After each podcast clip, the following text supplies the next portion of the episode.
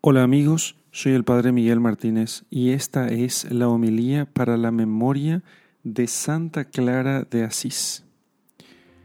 Lectura del Santo Evangelio según San Mateo, capítulo 19, versículos 27 al 29. En aquel tiempo, Pedro dijo a Jesús, Tú lo ves, nosotros hemos dejado todo y te hemos seguido. ¿Qué nos espera? Jesús les dijo, En verdad os digo, vosotros que me habéis seguido en la regeneración, cuando el Hijo del Hombre se siente sobre su trono glorioso, os sentaréis vosotros también sobre doce tronos y juzgaréis a las doce tribus de Israel. Y todo el que dejare casas o hermanos o hermanas, o padre o mujer o hijos o campos por causa de mi nombre, recibirá el céntuplo y heredará la vida eterna. Palabra del Señor. Gloria a ti, Señor Jesús. Santa Clara de Asís fue una de esas santas que eh, se hizo santa a la sombra de otros santos, ¿eh? de esos santos que se cruzan unos con otros y se hacen santos mutuamente. Nos muestra realmente la capacidad que tiene un santo de hacer a otros santos. Bueno, Clara de Asís es la fundadora de los monasterios femeninos, de la gran reforma, de la gran obra que hizo el pobre de Asís, el poverelo de Asís que es San Francisco. Bien, entonces, inspirada por el ejemplo de San Francisco, Francisco convenció a esta mujer de nobilísima familia que eh, muy, muy refinada en su educación y cuya familia era muy rica, que quería casarla a toda costa, pero ella no quería casarse, sino que quería guardar eh, su virginidad para Dios. Y San Francisco entonces la convenció de que se entregase definitivamente a Dios. Así que ella, saliendo de su casa, fue hasta la iglesia que le había indicado San Francisco y allí, rodeado Francisco de sus religiosos, le... Eh, Clara Asís se quitó las ropas, las ropas, eh, las ropas de, lujo que tenía, y entonces Francisco la vistió con el, con el hábito penitencial. Le, le, cortó sus rubias trenzas, que tanto, eh, que tanto orgullo daba a su familia, y le vistió con el, con el velo por el cual ella se entregó completamente a Dios. Pero sus familiares no se dieron por vencidos sino que fueron a buscar a Clara.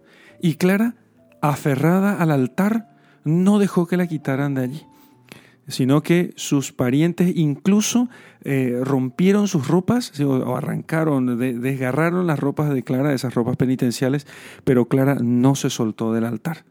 Para convencerlos, se arrancó el velo de la cabeza y le mostró a sus parientes que ya se había quitado los pelos y había el pelo de la cabeza, el cabello, se había cortado el cabello y que había con eso ya renunciado a las vanidades de este mundo. Clara de Asís tuvo una vida muy penitente, con lo cual ella quiso siempre desprenderse del mundo. Por aquel sacrificio y por aquella victoria que tuvo sobre la carne y la sangre, resistiendo a sus familiares para seguir firme en el servicio de Dios, Dios le eh, premió enseguida con otras compañeras, inclusive su propia hermana de sangre, que le siguió en ese mismo camino inspirada por su hermana, eh, recibiendo la inspiración del ejemplo de su hermana, y le siguió en el primer grupo de las clarisas, eh, que fueron unas 16 en aquel primer grupo. Otra anécdota interesante de la vida de Santa Clara y por la cual siempre, con la cual siempre la pintan en sus cuadros es eh, aquel episodio en el cual em, unos enemigos venían eh, invadiendo los campos alrededor del monasterio y ya Clara eh, vieja, ¿sí? al final de su vida, vieja y enferma, estando ella ya en el, eh, recostada enferma en su lecho, eh, aquellos hombres eh, estaban ya escalando los muros del monasterio. Así que Clara sintió en su corazón una inspiración del Señor que le decía, yo defenderé el monasterio. Salió Clara, tomó una custodia con el Santísimo Sacramento y entonces lo puso en el lugar más alto del monasterio y allí ella sostuvo esta, esta custodia con el Santísimo Sacramento y aquellos hombres enemigos de, la fe y de la patria huyeron despavoridos, dejando muchos cadáveres muertos y heridos en el camino, solamente por la fuerza de la Santa Eucaristía y de Jesucristo que la salvó. Así, ella que se puso del lado de Jesucristo desde su juventud, Cristo mismo la defendió y no la abandonó hasta el final de su vida. Cuando llegó el momento, voló como un alma pura y un coro de vírgenes vino a llevarla hasta el altar de Dios.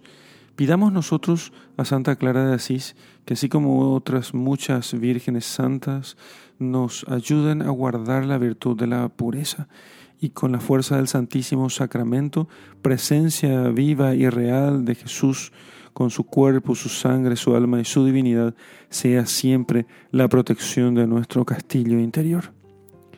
En el nombre del Padre, y del Hijo, y del Espíritu Santo. Amén.